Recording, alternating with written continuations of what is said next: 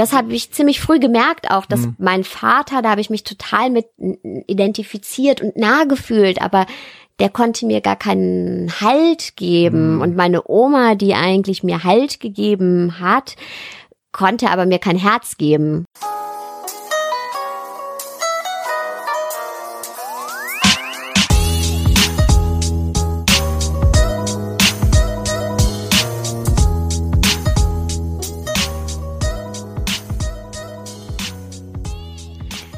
Hey, wie schön, dass du wieder am Start bist bei den Mindful Sessions, bei deinem Podcast für mehr Achtsamkeit und Soul Power. Ja. jetzt haben wir die Leute ein bisschen verwirrt, die dachten, hä? Sind wir jetzt im falschen Podcast? Aber ihr seid nicht im falschen Podcast, zumindest nicht, wenn ihr halbe Kartoffel hören wollt. Also, ja, halbe Kartoffel, mein Name ist Frank und äh, mein Gast heute, vielleicht habt ihr es schon gehört, erraten, ist Sarah Desailly. Hallo, Hi. Ich freue mich sehr hier zu sein. Ja, ich freue mich auch. Wir haben es äh, endlich geschafft. Das ist ja immer so, man umzirkelt sich so und man hat so viel zu tun, aber jetzt hat's geklappt und jetzt sitzen wir hier. Und ähm, ja, es geht auch gleich direkt los.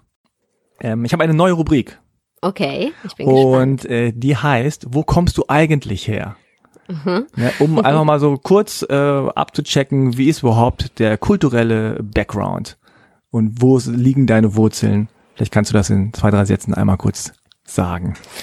Wo kommst du eigentlich her? Die Frage, ja, die kennen wir, glaube ich, alle, die hier schon mal zu Gast waren. Ähm, eigentlich komme ich her aus dem Ruhrpott und äh, auch eigentlich komme ich äh, her aus Indien. Gujarat ist eine Stadt in Indien, eine, ich glaube, es ist eine Industriestadt. Und dann habe ich auch Wurzeln in Südafrika, weil es sind sehr viele Handelstreibende äh, damals von Indien nach Südafrika emigriert. Und ja, deswegen habe ich da auch Wurzeln. Da hat sich dann einiges vermischt. Ah, vermischt. Okay, das sieht äh, schon mal äh, bunt aus, das ist gut. Jetzt müssen wir natürlich noch checken, ob du auch irgendwie deutsch bist. Ob du eine Kartoffel bist. Du hast deinen Perso hier schon mal hingelegt. Den äh, checken wir jetzt einmal. Also, ich darf vorlesen, ja? Sarah Helen Mhm. oder Helen? Helen. Helen Desai, Mhm. geboren am 28. Februar 1980 in Essen. Ja. Ruhrpott, genau. Auf dem Foto hast du, äh, was ist das? Das sind, äh, kann man das äh, so Braids? Nee. Mhm. Ja, doch, ne? So längliche. Also, okay. Du hast grüne Augen Yes. und bist 1,62 Meter. Ja. Aber wie bei allen Gästen hier im Podcast, wie ich erfahren habe, stimmt das wahrscheinlich nicht ganz mit der Größe. Also meine, mein Mann und mein Sohn, die lachen immer. Die sagen, du bist niemals 1,62. Und ja, letztens waren wir in Bangkok und da war bei der Bahn so ein, so ein ja, so eine Maß, so, ne, so eine, wo man sich vorstellt und dann halt sich misst und die beiden so, ja, du musst dich jetzt da vorstellen und wir werden jetzt beweisen, dass du niemals 1,62 bist. Und, was kam raus? Ich glaube 1,60. Lustig, ne? Dass alle da irgendwie so ein bisschen, bisschen schummeln. Also bei mir war es tatsächlich so, das ist ja auch schon ewig her, dass die Leute das selber festgelegt haben beim Bürgeramt. Ja, genau. Da war tatsächlich auch, äh, musste sich da hinstellen und die haben das gemessen und die haben dann 1,62 draus gemacht und so wurde das bis jetzt immer übernommen. Ja, ist auch im Grunde wurscht. ne? Total. Okay, also bist aufgenommen. Äh, ist alles in Ordnung. Noch gültig, soweit ich das erkennen kann. Habe ich ja Glück. Ja. ich wusste tatsächlich von dir nur, dass du südafrikanische Wurzeln hast. Dieses indische äh, wusste ich gar nicht, deswegen bin ich jetzt gar nicht auf Indien eingegangen. Aber wie ist das nochmal? Also Vater, Mutter, sag nochmal ganz kurz. Du, so ganz genau kann ich dir das auch gar nicht sagen. Ah. Ähm, ist tatsächlich alles so ein bisschen vertrackt. Okay. Ähm, ja, indisch auf jeden Fall. Südafrika auch irgendwie, aber wie genau, äh, das bleibt ein Geheimnis. Ah, okay, dann können wir gleich drüber reden. Ich fange einfach mal an. Klischee-Check kennst du ja vielleicht. Mhm. Äh, für die, die es nicht kennen, also sieben Thesen, die ich jetzt so einfach ad hoc aufgestellt habe. Und wie gesagt, habe ich mich jetzt ein bisschen auf Südafrika eingeschossen, aber Aber das ähm, ist auch nicht falsch. Genau, Also, im ne? Grunde äh, geht's auch generell eher natürlich um deine Person. Mhm. Also Nummer eins, ah, da bin ich sicher, dass ich, dass ich richtig Mhm. liege. Die Leute können dich herkunftsmäßig nicht einordnen. Hast du 100% recht. ja, ist auch schwer. Also mhm. wer, wer soll das erraten?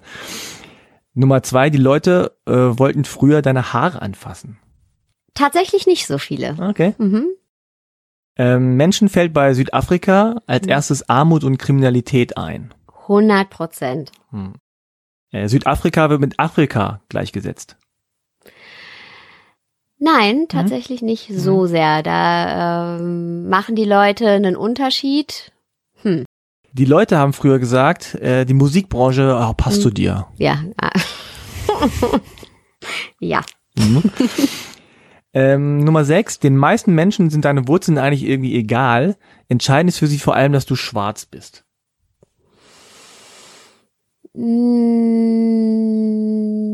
Hm, okay. Nummer sieben, dein Vater hat die Familie früh verlassen. Ja.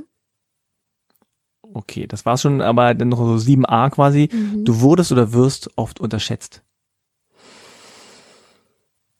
Hm, boah, darf man nicht jetzt Ja sage, ist das so eigenlobmäßig, ne? Nö. Ähm, aber ja, natürlich jetzt nicht mehr so, mhm. ja, vor allen Dingen auch nicht in Berlin. Aber äh, ich habe das sehr deutlich gespürt in Fällen, ähm, also zum Beispiel vor 15 Jahren, da war ein Punkt in meinem Leben, äh, in dem ich Sozialhilfe beantragen musste. Ich war eine äh, sehr junge, alleinerziehende Mutter und durch einen Schicksalsschlag ja, stand ich in einer fremden Stadt mit nichts. Und da habe ich natürlich gemerkt, äh, wie schnell man in Schubladen gesteckt wird, katalogisiert, eingeordnet wird, wenn man dann auch noch äh, junge, alleinerziehende Mutter, Migrationshintergrund, mhm. Hartz IV, dass man sehr schnell in eine Schublade gesteckt wird, gerade beim Amt und dass die Leute überrascht waren, dass ich gut Deutsch sprechen kann. Und da war auch egal, dass ich schon ein abgeschlossenes Studium hatte gerade in, in Situationen, in denen es vielleicht nicht so ganz glatt läuft, mhm. da wird dann ähm, davon ausgegangen, durch meinen Nachnamen und mein Äußeres, dass ich da noch Klischees bestätige. Mhm. Also man kennt dich ja jetzt vor allem, ähm, nehme ich an zumindest, also vielleicht gibt es auch noch andere Felder, woher man dich kennt, aber vor allem von dem Podcast. Das mhm. Intro haben wir ja gehört, Mindful Sessions. Und ähm, da sprechen wir auch später noch drüber, aber wir fangen jetzt mal ganz von vorne an, nochmal zurückspulen. Du hast ja gerade gesagt, dass äh, man weiß nicht genau, Indien, Südafrika, alles so ein bisschen. Wie ist das mit deinen Eltern? Also dein Va Vater hat Familie früh verlassen. War das so? Mein Vater ist irgendwann, also ich gehe noch ein Stückchen weiter ja. zurück, also er ist ja auch in Südafrika aufgewachsen und ähm, ist ja auch Südafrikaner und ist irgendwann nach Deutschland, weil er über Nacht und Nebel, in einer Nacht- und Nebelaktion Südafrika verlassen musste. Er hat nie viel drüber gesprochen. Er war im ANC tätig und äh, ihm wurde dann irgendwann die Option gegeben, okay, du steigst jetzt in den Flieger und kommst aber nie wieder zurück. ANC ist diese Polit äh, genau. Partei, politische Partei. Ash, äh, African National Congress. Und ja, dann ist er halt in, erst in London gewesen und dann in Mülheim an der Ruhr gelandet. Und da hat er meine, hat er meine Mutter kennengelernt. From London to Mülheim an der Ruhr. ja, da haben wir auch am Anfang gelebt. Und äh, hat meine Mutter da kennengelernt. Und meine Mutter kommt aus einer ganz anderen Welt. Also meine Mutter ist hm, ihre Eltern sind beide Ärzte gewesen und äh, ja, sie ist ein totaler Schöngeist, aber also sie war gar nicht so diese Mentalität, okay, jetzt wie viele aus der Nachkriegsgeneration, ich muss jetzt alles schaffen und ne, hier Leistung, sondern sie ist so der totale Schöngeist und hat dann diesen Mann getroffen und hat gedacht, okay, der ist mir hier von Gott gesendet, obwohl sie überhaupt nicht religiös ist. Und deine Mutter äh, ist Deutsche, oder? Ist Deutsche mhm. und ist auch wirklich ganz, ganz helle Haut, ganz weiß, mhm. Sommersprossen, äh, rote Haare. Ja, die beiden haben sich geliebt, auf jeden Fall, haben dann auch geheiratet. Mein Vater hat aber nie wirklich in Deutschland Fuß fassen können.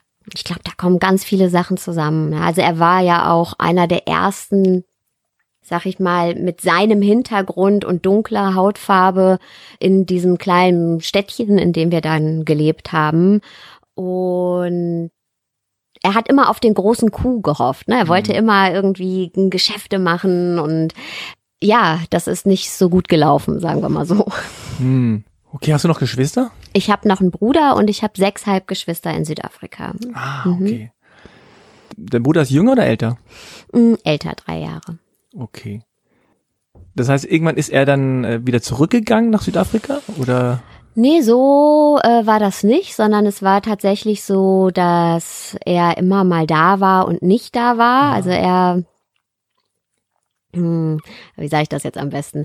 Also er hat immer gehofft, dass er den großen Durchbruch hat. Und mein Vater ist ein herzensguter Mensch gewesen. Also ich kenne niemanden mit so einem großen Herzen. Er hat immer für alle gekocht und äh, alle Kinder auf der ganzen Straße von ne, bei uns mhm. haben wir gesagt, oh Daddy, Daddy. Also er war für alle Daddy.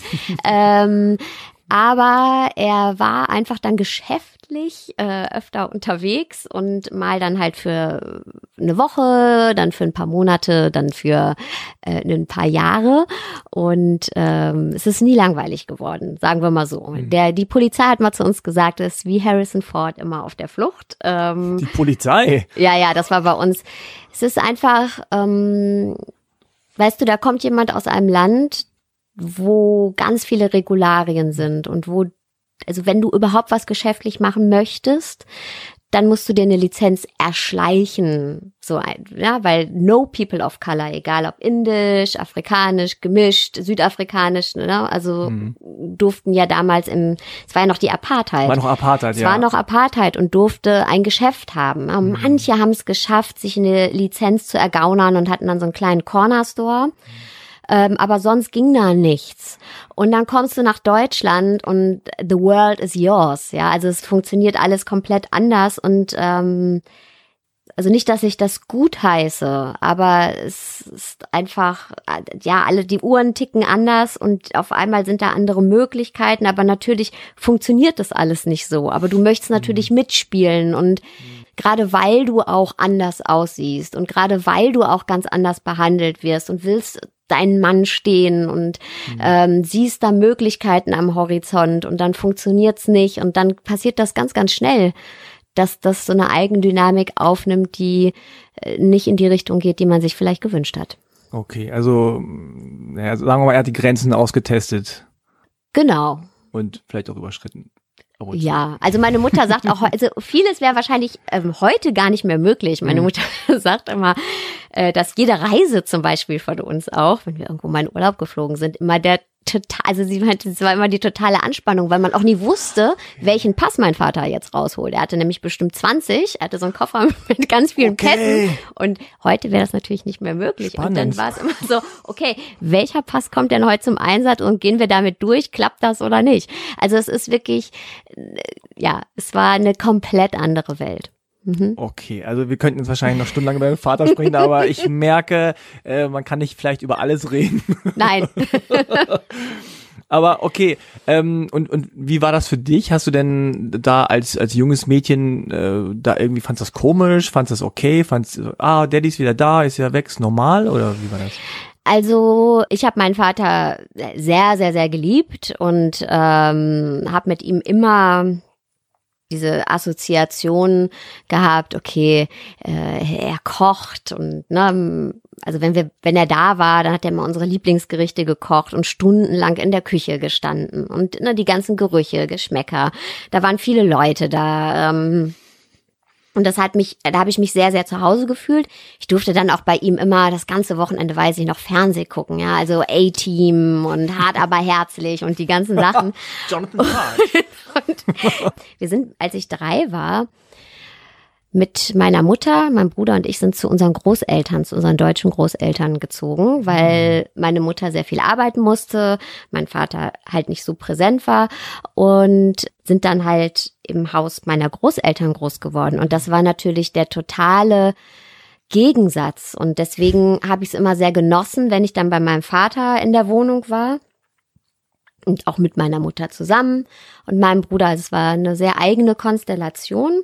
Aber ja, bei meinem Vater hatte ich zwar kein Kinderzimmer, aber ich habe mich halt total zu Hause gefühlt. Und bei meinen Großeltern bin ich immer Gast gewesen. Mhm. Ähm, klar, ne, die hatten alles hinter sich, die wollten irgendwie die Tagesschau gucken und nicht, dass da noch irgendwelche Kinder rumrennen. Also mhm. man merkt einfach so den Unterschied. Da habe ich das mitbekommen, dass es zwei komplett verschiedene Welten mhm. letztendlich sind.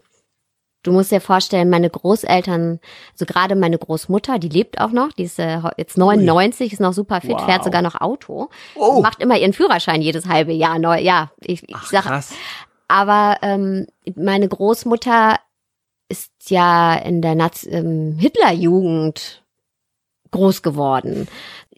Sie ist so die Frau in, im Haus gewesen, die so, ja, die alle Fäden in der Hand hatte und alles geregelt hat. Und ich habe ziemlich schnell gemerkt, dass ich ja ihrem Prädikat wertvoll gar nicht so, also egal was ich mache, ich kann dem gar nicht so 100% genügen, auch wenn sie das gerne hätte, also selbst wenn sie wollen würde, äh, mir das Gefühl ge geben, ich bin total akzeptiert, ist es für sie einfach total schwierig gewesen und das hat natürlich mit mir was gemacht und deswegen habe ich mich natürlich bei meinem Vater viel mehr zu Hause gefühlt und da habe ich ziemlich früh auch gespürt, wie das Fremde ja so Gräben ziehen kann. Ne? Mhm. Also für also ein Beispiel jetzt, wenn ich bei meinem Vater war, dann gab's ähm, Roti heißt es und mit, mit Sugar Beans und das isst man halt mit den Fingern. Und äh, wenn ich dann am, am Sonntagabend zu meiner Großmutter wiedergekommen bin, da gab's dann halt Graubrot und Tomate.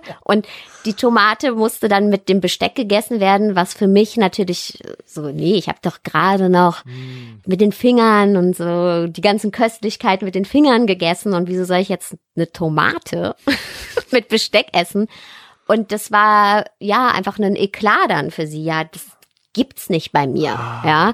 Oder ja, ihr riecht wieder so nach Knoblauch. Ja, also Oh, so. Und das okay. ist, äh, das war, damit bin ich groß geworden. Es war auch für mich eine Zeit lang natürlich auch gerade in der Pubertät dann sehr, sehr schwierig, meine eigene Identität zu finden.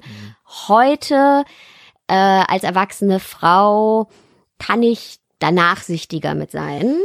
Aber ich verstehe, also ich habe einfach am eigenen, in meiner eigenen Kindheit mitbekommen, wie so Welten aufeinanderprallen und auch Generationen, also doch die Generationen dazu. Und das macht mich manchmal einfach sehr, sehr traurig, wenn ich sehe, wo heute die Entwicklung hingeht. Und das, äh, also ich bin jetzt 40 und in 40 Jahren habe ich jetzt meine Oma miterlebt, wie sie so wirklich manchmal so Millimeter von ihren Haltungen abweichen kann. Und dann denke ich mir so, okay, hey, jetzt ist es die, die Kriegsgeneration noch, die jetzt so langsam da vielleicht so minimal aufmachen kann. Und davon gibt's ja jetzt auch gar nicht mehr viele. Und jetzt sind wir irgendwie 40 Jahre später und the same shit happens again. Und ich denke mir, boah Leute, das, oh, Ja. weil ich einfach weiß, an der eigenen Familie, wie schleppend so ein Prozess ist und wie langsam wirklich so eine wirkliche Offenheit sich entwickelt. Also das sind Baby Steps, ja. Hast du denn ähm, das Gefühl gehabt, deine Großeltern haben euch auch so behandelt, beziehungsweise waren mit euch auch deswegen so, weil sie wussten, na, da ist dieser Mann aus Südafrika? Ja, also das hat meine Großmutter mir auch gesagt, als ich dann erwachsen war. Sie hätte immer das Gefühl gehabt, sie müsste strenger zu uns sein, weil dann noch was mitschwingt. Ja, was natürlich total der Quatsch ist und ich kann das auch nicht gut heißen, aber Kannst nachvollziehen. Genau, also jetzt als Situation, ja. erwachsene Frau, natürlich in der Pubertät, Ja, ey, ja. das war okay, das war der die Vorlage für mich, total da auszubrechen. Ne? Und heute kann ich dem mit Mitgefühl begegnen. Mhm. Ähm, und ich muss auch sagen, meine, meine Großmutter war die Person in meinem Leben, die mir Stabilität gegeben hat. Also die war die Person, die mit mir zum Kieferorthopäden gefahren ist, ja, wenn die Mhm. Schä- Zähne schief waren, die äh, mit mir Diktat geübt hat. Ja. Es ist nicht so, dass die Intentions nicht gut waren. Also Mhm. ja, der Vorsatz war gut, die Umsetzung war eine komplette Katastrophe. Das habe ich ziemlich früh gemerkt auch, dass mein Vater, da habe ich mich total mit identifiziert und nah gefühlt, aber der konnte mir gar keinen Halt geben. Und meine Oma, die eigentlich mir Halt gegeben hat, konnte aber mir kein Herz geben. Weißt du, wie ich ja, meine? ja, total. Also haben denn deine Großeltern äh, deinen Vater angenommen? Mein Großvater ja, ähm, meine Großmutter nie, wirklich. Und, äh, Und er, weil sozusagen er aus Afrika, Südafrika kommt und schwarz ist oder einfach auch, weil er nicht da war? Ähm, ich glaube, da kommen verschiedene Mhm. Faktoren aufeinander, aber als erstes ähm, natürlich der Background. Also meine Mu- Mutter hat mir gesagt, als äh, sie ihn dann vorgestellt hat, da war sie auch schon schwanger, hat er so einen riesen Blumenstrauß mitgebracht. Ne? Mein Vater ist schon auch Charmeur. ein Charmeur und ja, auch so ein Mann von Welt. Und hat dann diesen großen Blumenstrauß mitgebracht. Und meine Mutter erzählt bis heute, als er dann diesen Blumenstrauß übergeben hat und der dann nicht mehr sein Gesicht verdeckt hat und er dann in seinem vollen Glanze da stand, dass meine Oma dann, das war der Moment, wo sie gedacht hat, okay, äh, ja. und das hört sich jetzt natürlich lust, lustig an, Ja. aber es ist nicht lustig. Ich stoße da auch an meine eigenen Grenzen, wenn ich jetzt die Entwicklung von heute sehe, Mhm. weil ich einfach denke, Leute, ey, das, das, dass das Leute, die den den Zweiten Weltkrieg mitgekriegt haben und vielleicht noch nie mit der Fremde in Kontakt waren auf eine gewisse Art und Weise. Ey, das ist keine Entschuldigung, um Mhm. Gottes Willen, aber ey, da kann man vielleicht noch intellektuell sagen, okay, ne, da, Das da ein muss Prozess, der ein Pro- länger dauert, genau. ne? So. Aber heute ja. und ähm, ja, Haben die Leute dich als schwarz wahrgenommen? Weil du bist ja jetzt, äh, ne, also nicht schwarz, aber Mhm. man sieht auch, Mhm. dass du jetzt irgendwie noch was irgendwie noch mit drin hast, in Anführungszeichen. Also wie, wie war denn da so die, die äh, Außenwahrnehmung von dir? Und wie hast du dich selber dann auch äh, identifiziert? das war wirklich ein sehr durchwachsener Prozess. Mhm. Weil bei mir ist es auch so, so je nachdem, wie ich die Haare trage, Ja, äh, stimmt. bin ich Mhm. einfach ein komplett anderer Mensch, also äußerlich gesehen und mal, also ja, mal habe ich es gemerkt, dass ich anders bin, dann wieder auch überhaupt nicht. Und ich habe das so mit 14 fing das an, dass ich wirklich so meine eigene Identität gesucht habe und auch gemerkt habe, ich muss, ich muss raus von zu Hause, um die zu finden, weil ich einfach in dem Umfeld, in diesem rein deutschen weißen Umfeld gar nicht hätte meine Identität finden können und da dann wirklich auch ausprobiert habe und gesucht habe und ähm, als ich diesen Raum verlassen habe, ja, dieser Kleinstadt und äh, da, wo einen auch alle kennen, da habe ich dann gemerkt, okay, ich bin doch ein bisschen anders letztendlich. Ja, als ich diesen Raum verlassen habe, gemerkt habe, wie mir Menschen, die mich nicht kennen, gegenübertreten. Mhm. Aber bist du mit 14 ausgezogen? Nee, ähm, später, aber da habe ich dann ne, schon mich nach außen orientiert Mhm. und dann bin ich mit 16 ausgezogen und war dann zwar mal immer wieder da, aber war sehr autark, habe ein sehr autarkes Mhm. Leben geführt und ähm, Wenn du jetzt, sagen wir mal, äh, es gibt jetzt eine Netflix-Serie Mhm. über dich und dein Leben äh, und du, du müsstest sozusagen dein 16-jähriges Ich besetzen mh, und stylen. Sag mal, wie du da aussahst oder wie, wie hast du die Haare getragen? Was hast du für einen Style gehabt? Wie hast du dich so gegeben? ja, das, wir waren alle wie, weiß ich nicht, aus einem 90s R&B Video. alle Braids und irgendwelche baggy Jeans und. Tops, äh, ja, so halt. Ich Ja. glaube, genau. Okay. Ja, Mitte, Mitte 90er war halt so die Hochzeit, ne, Hip-Hop Genau. und R&B aus Amerika. Also wir wollten alle USA. aussehen wie aus einem TLC-Video. Ja. Und ich glaube, da waren wir alle gleich, ja. Mhm. Also ich stelle mir das jetzt tatsächlich ein bisschen schwer vor. Bei mir ist es ja tatsächlich so, ich kann dann einfach sagen, entweder, okay, ich bin halt Deutsch, weil ich in Deutschland geboren bin und aufgewachsen bin, Deutsch spreche, oder ich bin halt irgendwie Koreaner oder Asiatisch, weil es ist so relativ eindeutig zu sehen. So bei dir könnte ich mir vorstellen, okay, also schwarz, äh, weiß ich nicht, bin ich ein bisschen, nein, hm, Mhm. weiß, hm, Mhm. au- auch nicht. Also bin ich denn überhaupt? Und ähm, für Leute ist es vielleicht auch schwierig, ne, dich Mich einzuordnen und zu sagen, so, was bist du denn jetzt? Bist du jetzt irgendwie weiß oder bist du schwarz oder bist du asiatisch oder was ist da los? Mhm. Mhm. Ähm, und hattest du viel diese, diese Gespräche und viel diese Konflikte oder? Ja, das war das? tatsächlich. Also für Leute, mich einzuordnen, kann ich ja auch selber nicht, weißt du? Und Mhm. das ist wirklich schwierig gewesen und äh, ja, auch so zu erfahren, du gehörst halt nicht zu der einen Gruppe und auch nicht zu der anderen Gruppe und irgendwie gehörst du nirgendwo dazu und das wurde dir auch so oder mir auch so reflektiert. Was haben Ah. die Leute so gesagt? Also was war denn? Zum Beispiel, also da war ich aber auch so 14, äh, da haben dann Leute, die mit dunklerer Hautfarbe haben gesagt, na ja, die, die braune Deutsche zum Beispiel, mhm. äh, weil ich ein bisschen dunkler war, aber eigentlich von den Gesichtszügen nicht anders aussehe. Mhm. Anderes Beispiel, wir waren vor ein paar Jahren, vor fünf Jahren, glaube ich, war das, in Indien im Urlaub zum ersten Mal, also Light Indien, Kerala, ja, äh, mhm. südlich. Und da standen wir dann an der Passkontrolle und Desai ist ja ein indischer Nachname und mein Sohn ist ja äh, noch viel dunkler als ich. Ach so, und dann stehen wir an dieser Passkontrolle und äh, der Mensch am anderen, äh, auf der anderen Seite vom Schalter, äh, indischer Abstammung natürlich, guckt sich unsere Pässe an und sieht Desai und, und guckt und konnte das überhaupt nicht fassen, ja, dass wir zwei einen indischen Nachnamen haben und war total überfordert und hat einfach gesagt, komm, geht einfach weiter. Bitte durch. Weil es war so Mind Explosion. so, und das kann halt keiner ja. richtig einordnen und früher war ich auf der Suche, heute nicht mehr.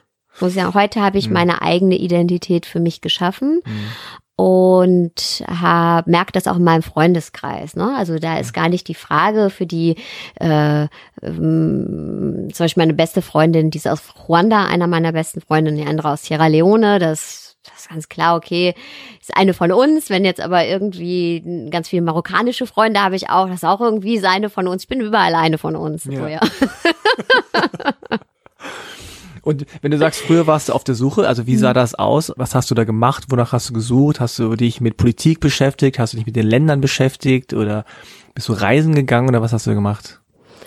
Ja, ich habe mich vor allen Dingen mit Menschen beschäftigt. Ne? Also zum Reisen hatte ich damals jetzt noch nicht so die Möglichkeit, aber ich habe mm, versucht, Anknüpfungspunkte in meinem Bekanntenkreis und Freundeskreis zu finden, aller möglichen Art. Und ähm, ja, heute ist aber einfach mein Freundeskreis mein Freundeskreis, ganz egal, wo mhm. die Leute herkommen. Aber es ist ein sehr, tatsächlich ein sehr bunt gemischter Haufen. Mhm. Ja also dein Vater ist äh, Südafrikaner, hat aber indische Wurzeln quasi. Genau. Mhm. mhm. Aber sieht man ihm das an? Also äh, ja, aber er hat zum Beispiel auch krause Haare. Ne? Mhm. Also es ist schon auch vermischt mit Südafrika. Es gibt ja Cape Colored zum mhm. Beispiel, wenn man jetzt eine Bezeichnung haben wollen würde, äh, weil es gab ja viele Inder, die die nach Südafrika emigriert sind. Es gibt zum Beispiel auch diese Küche. Ähm, er hat indisch gekocht, aber mhm. diese Art von indischer Küche findest du nirgendwo anders, weil es in Südafrika mhm. einfach ganz andere Gewürze gibt als woanders mhm. und sich auch die afrikanische Küche mit der indischen vermischt hat. Hm. Klingt auf jeden Fall lecker. Es, ich habe es nie wieder, also er hat so gut gekocht und ich habe es nie wieder gegessen. Also ich mir fällt es auch ganz schwer, in ein indisches Restaurant zu gehen. Das kann ich ah, überhaupt nicht. Echt? Ja, ja, es gibt so ein, zwei gute in Berlin, aber wirklich auch die, wo die Mama noch am Herd steht, ja, und wo du auf Plastikstühlen sitzt. So, das sind die guten für sechs Euro, hm. das Gericht. Aber trotzdem ist es ein anderer Geschmack. Und genauso auch, wenn ich, ja, eine andere Küche, jetzt ein Curry oder hm äh, südafrikanische Küche esse, mhm. dann ist es auch nicht das Gleiche. Also es ist wirklich was ganz, ganz Eigenes. Ah, okay. Das ist halt einfach die Daddy-Küche. Genau. Mhm. Und ähm, wie, wie war das in der Schule? Also kamst du gut durch? Warst du eine gute Schülerin? Hast du Probleme gehabt? Hast du keine Probleme gehabt? Ja, also ich bin immer gut durch die Schule durchgekommen, aber äh, was heißt durchgekommen? Also ich dachte natürlich auch, ich habe mehr gecheckt als alle anderen und äh, äh, hab auch wollte eigentlich mit niemandem was zu tun haben auf meiner Schule und ja, ich glaube, wie alle, die denken, sie hätten es gecheckt und hatte sehr viel Freiheit in der Schule, weil irgendwie jetzt in die Oberstufe kam, hatte ich irgendwie so ein Agreement mit meinem Stufenleiter, okay, ich, ich lerne, aber ich bin nicht immer da. So, also Echt? Wie hast du das denn gekriegt? Ja, das war irgendwie, also der wusste mich schon einzuschätzen, ne, wie, wie ich drauf bin, aber es war immer auch durch meine ganze Jugend durchgezogen. Also heute rückblickend denke ich mir, um Gottes Willen, ey, ich hatte so ein Glück, dass ich, also dass da nicht irgendwie mal was schiefgelaufen ist. Also ich glaube, das kennen wir alle auch. Mhm. Aber ich habe immer trotzdem geguckt, so, dass ich mit der Schule gut durchkomme. Also ich, wenn die Noten stimmen, das habe ich ziemlich schnell gemerkt, dann hast du ziemlich viele Freiheiten. Ah, okay. Und so hat das gut funktioniert. Wenn du sagst, er hat schon gecheckt, wie ich drauf bin, wie warst du denn drauf? Also warst du so sehr rebellisch und freiheitsliebend und mm. hast viel mhm. Party gemacht oder, oder wie muss man sich das vorstellen? Ich war gar nicht jetzt unbedingt rebellisch, aber ich, ähm, also ich war jetzt nicht die Schülerin, die jetzt an jeder AG teilgenommen hat oder viele soziale Kontakte in der Schule hatte, sondern ich hatte mein eigenes Umfeld ziemlich mhm. früh, was nicht in der Schule war. Ja, war jetzt nicht die Person, die irgendwie auf Schulveranstaltungen überall dabei war. Ja, ich war schon da eher ein Einzelgänger und mhm. äh, das hat man mich aber auch sein lassen. Mhm. Und dieses Umfeld, was du dir ähm, da, ja, also dieses Umfeld, was du da hattest, mhm. war das irgendwie durch ein anderes Hobby geprägt, also durch Sport oder Musik? Oder wie kam das? Ja, und halt auch durch die Sachen, die Jugendliche so machen. Was machen denn Jugendliche so? Erzähl doch mal. Nee, alles gut, aber es war tatsächlich, das ist vielleicht auch jetzt, wo du es sagst, ne, ich, ähm, bei mir in der Schule waren zum Beispiel ganz wenig Kids mit Migrationshintergrund, vor allen Dingen in der Oberstufe, also fast gar nicht. Und mein ganzer Freundeskreis waren alles Menschen mit Migrationshintergrund, vor allen Dingen in dem Alter so ab 14, 15, 16, ne, diese Identitätssuche, von der ich gesprochen habe. Und das waren einfach keine Leute, die bei mir auf der Schule waren. So. Und mhm. da war natürlich auch die Mucke und was man, man hat halt abgehangen und ähm, ja. Und Alkopops getrunken. Alkohol war ich nie so der Typ für. ja, also ich kann es gut nachvollziehen. Ähm, das ist dann einfach, also wirklich dann äh, interessanterweise ähnlich wie auch schon vor in der Kindheit so zwei Welten. Ne? Das eine ist halt genau. Schule, ist halt irgendwie so hier so sehr white vielleicht, ohne dass man es so mhm. bewusst wahrnimmt. Aber man merkt so, das ist nicht so mein mein Vibe hier irgendwie.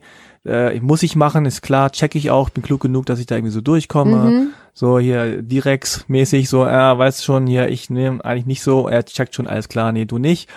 Genau. Aber du bist klug, okay. Genau. Und äh, du machst du, keinen Ärger. Genau. Ne? So. Und dann machst du halt dein Ding und bist mit deinen Peoples da irgendwie äh, zugange in der Freizeit und ähm, findest da so deinen deinen Weg. Genau so war es ja. auch. Und es war auch, ich weiß noch, wir mh, mm, auch schon früher sogar. Also wir, der Bus, der ist erst ähm, an der Realschule, Hauptschule und dann ans Gymnasium gefahren. Und so meine Leute waren dann halt einfach schon zwei Haltestellen vorher. Und oft waren die irgendwann aber auch nicht mehr an der Schule und haben mich dann immer besucht, ja, also in den Pausen. Und da haben schon die Lehrer immer so geguckt und äh, ja, hm, was machen die denn? Ich sage, die besuchen mich, ne? Ja, das war wirklich ja wie zwei Welten, genau, hast es ganz schön beschrieben. Das ist äh, verrückt. Also bei uns in der Schule war das tatsächlich so, dass es gab auch Hauptschule, Gymnasium, Realschule aber es gab zwei Etagen. Hm. Das war wirklich so, die erste Etage war dann halt Realschule und Hauptschule mhm. und das Gymnasium ist dann noch eine Etage höher gegangen. Okay. Also jetzt im Nachhinein denke ich auch so, ob das so klug war, irgendwie das auch tatsächlich so architektonisch mm. irgendwie so. Auch ein, Sta ein mieses genau, Statement auf jeden Statement Fall. irgendwie, ja. Und es war auch wirklich so, oben war auch der Teppich sauberer und schöner und all sowas. Okay, also. wow. Hast du denn jetzt so abseits der Schule, hast du denn da schon, ja, irgendwie bist du da mit Musik in Berührung kommen, mit irgendwie Hobbys, mhm. wo du sagst, okay, das ist mein Werdegang, da will ich mal dann hin? Also ich habe Musik immer geliebt und ich weiß auch, dass wir ähm, zum Beispiel mit meinen Freunden, mit denen ich dann irgendwie abends und am Wochenende abgehangen habe, ja, damals gab es noch keine Musik im Internet und äh, du musstest wirklich dir die neuesten Alben besorgen. Hm, so und hm. die gab es auch nicht bei uns in der Stadt, sondern du hm. musstest dann halt in die große Stadt fahren oder du musstest jemanden kennen. Das war natürlich so das Ultimum der irgendwo hingereist ist, vielleicht in die Staaten oder so und dann ein Album mitgebracht hat. Aber das gab's noch nicht mal. So Leute habe ich gar nicht gekannt. Also die jetzt irgendwo, also keiner von uns ist einfach mal nach Amerika geflogen. Das heißt, es war so, okay, wer fährt vielleicht nach Köln oder Düsseldorf und kann da in einen Plattenladen gehen. Und dann hatten wir diese Alben und haben die Booklets studiert, studiert und hundertmal hoch und runter die gleichen Scheiben gehört und das angeguckt und die Lyrics und die, ja. Da, ich habe das immer geliebt, wenn die, wenn die Texte mit drin standen. Genau, ja. und da Tage mit verbracht und das weiß ich noch. Und äh, ja, das ist, glaube ich, heute, äh, also mein Sohn, der ist jetzt, der wird bald 15. Der konsumiert äh, Musik natürlich ganz anders. Ja, die hören ja keine Alben mehr. Nee. Nee, leider Aber nicht. Nur, so Playlists. Genau, genau. Ja, aber es ist, ich kann mich auch noch dran erinnern, dass wirklich diese Booklets, also das war echt, haben wir uns drauf gefreut. Und ich war immer super enttäuscht, wenn nur so, so zwei Blätter drin lagen. Mhm. Ich habe auch immer diese Danksagung super äh, studiert. Mhm. Immer so, okay, wer- wer ist da, wen kenne ich da? Ah, der hängt mit dem ab oder die kennt den anscheinend oder äh, das war immer total spannend. Und natürlich die Texte. Äh, heute, ja, heute hat man überall Apps und kann sich da, also wir mussten da t- wirklich noch total, ja, wie sagen wir so, diggen, ne? Also man muss so voll Genau. irgendwie, warte mal, da gibt's so einen Laden, der hat irgendwas anderes und guckt man sich diese Cover an, noch nie gehört von den Gruppen, aber das Cover sieht irgendwie funky aus oder so. Dann mal reinhören. Da gibt's ja auch immer diese Hörstationen noch teilweise, wo Ja, man so stimmt. hören konnte. Genau, mit so einem Discman, der dann Ja, da noch lag. Und da muss man überlegen, okay, jetzt 30 Mark so, obwohl ich irgendwie ein Lied gerade mal ganz gut finde. Ah, mal schauen. Mhm. Also das waren noch andere Zeiten. Aber Musik war so dein Ding. Hast du selber irgendwie gesungen, gerappt oder irgendwas gemacht? Ich habe immer äh, ja Musik geliebt und habe ein bisschen gesungen auch und ähm, mich da ausprobiert. Aber ich war sehr unsicherer, also nicht nach außen hin, überhaupt nicht, aber so nach innen, glaube ich, war ich schon ziemlich unsicher und habe das dann immer so im stillen Kämmerlein gemacht und erst später wirklich dann auch selber mal angefangen, ein bisschen zu schreiben und was aufzunehmen. Und ähm, bis heute, ja, mache ich das einfach gerne für mich selber. Mhm. Ah, aber du wolltest jetzt nicht die große äh, Gesangskarriere ansteuern. Nee, weil ich, nee, wollte ich nicht. Hm. Ähm, es hat mir wahnsinnig viel Spaß gemacht. Das ist auch bis heute merke ich, wenn ich nicht äh, auch so ein bisschen so ein kreatives Ventil für mich nutze, dass ich unzufrieden werde. Also es ist echt so wie Seelenbalsam für mich. Aber da hatte ich jetzt nicht irgendwie überhaupt den Gedanken, da muss ich jetzt groß durchstarten. Und ich habe auch, also keine Ahnung, ich wäre wahrscheinlich auch überhaupt nicht gut genug dafür gewesen, mal ganz abgesehen davon. Aber auch dieses Öffentliche wäre gar nichts für mich. Ich merke das jetzt bei dem Podcast, ne, dass Mhm. das für mich echt manchmal auch schwierig ist, so diese öffentlichen Bewertungen. Ich, ich hab, zieh da echt meinen Hut vor Menschen, die Kunst machen. Und weißt du, dann wirst du jetzt gerade auch in unserer Zeit einfach so bewertet und hast da dann deinen Geist und dein Herz irgendwie zwei Jahre in dieses Album gelegt. Und dann kommt irgendjemand, der irgendwas über dich sagt, der auch in der Öffentlichkeit steht. Und dann geht die ganze Presse nur noch darum, Hm. ja, oder um Ja. irgendein Bullshit, aber nicht um deine Kunst. Und boah, da musst du auf jeden Fall eine gute Resilienz haben. Ich glaube, ich hätte die nicht gehabt. Hm. Aber wusstest du denn, äh, was du beruflich machst? Also du warst dann ganz gut in der Schule, so, aber äh, ich habe das Gefühl, dann so dieses dieses zweigleisige, ne? Mhm. Also hier das, die Schule und hier hm, oder äh, Großmutter und Vater Mhm. und das ist so irgendwann Mhm. haben wir das Gefühl, vielleicht man muss so eine Straße finden. Ja, das ähm, war mir auch lange nicht, also ich hatte schon Lust, irgendwas mit Musik zu machen. Ähm, aber da gab's so wenig, ja. Also heute gibt's ja überall, weiß nicht, die Popakademie zum Beispiel, Mhm. ja, wo du Musikmanagement studieren kannst. Das gab's bei mir nicht. Äh, Und dann habe ich natürlich Praktika bei Plattenfirmen gemacht und habe dann, aber weil nichts anderes da war und ich wusste, hey, okay, ich lebe jetzt auch nicht so einen ganz konventionellen Lebensstil, ich sollte schon was studieren, habe ich einfach BWL studiert, so ganz klassisch. Als ich äh, 19 oder 18 war, habe ich ein BWL-Studium gemacht. Mir war aber immer klar, ich will nicht BWL machen. Also ich war ziemlich offensichtlich und hatte aber trotz alledem von zwei großen Unternehmensberatungen danach ein Angebot bekommen Mhm. und habe das aber auch sofort abgelehnt, weil das, ja, das bin nicht ich. Und habe dann auch in der Musik angefangen zu arbeiten. Hm. Ziemlich schnell, genau. Etwas? Oh, was war denn mein, mein erster Job? War auch ja im Marketing, ja. Und dann war's.